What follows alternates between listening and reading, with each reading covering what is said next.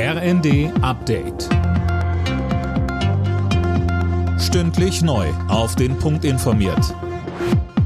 Ich bin Colin Mock. Guten Morgen. Der geplante Einstieg eines Investors bei der Deutschen Fußballliga ist vom Tisch und die Fans sind zufrieden.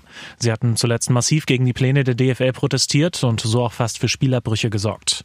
Auch deswegen hatte die DFL gestern entschieden, die Suche nach einem Investor zu stoppen.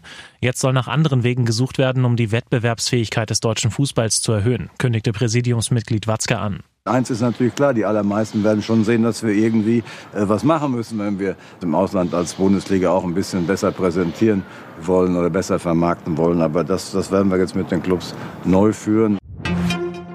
Der Bund deutscher Kriminalbeamte hat einen Stopp der Cannabis-Legalisierung gefordert.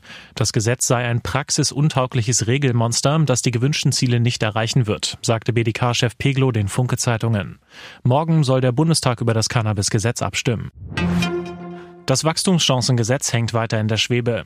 Die Union hat einer neuen Version im Vermittlungsausschuss nicht zugestimmt. Damit ist unklar, ob das Gesetz Ende März durch den Bundesrat kommt. Die Bundesregierung will die Wirtschaft um Milliarden entlasten. Die Union will aber nur zustimmen, wenn die Ampel die Streichung beim Agrardiesel zurücknimmt. Schleswig-Holsteins Ministerpräsident Daniel Günther sagt, Leider hat die Bundesregierung ihren Ankündigungen, auch die Landwirtschaft zu entlasten, keine Taten folgen lassen. So wäre es möglich gewesen, im Vermittlungsausschuss zu einer breiten Mehrheit zu kommen. Zum ersten Mal seit mehr als 50 Jahren soll es heute wieder eine US-Mondlandung geben. Die vor einer Woche gestartete Sonde Odysseus soll kommende Nacht auf dem Mond aufsetzen. Es wäre das erste Mal, dass einem Privatunternehmen eine Mondlandung gelingt. Alle Nachrichten auf rnd.de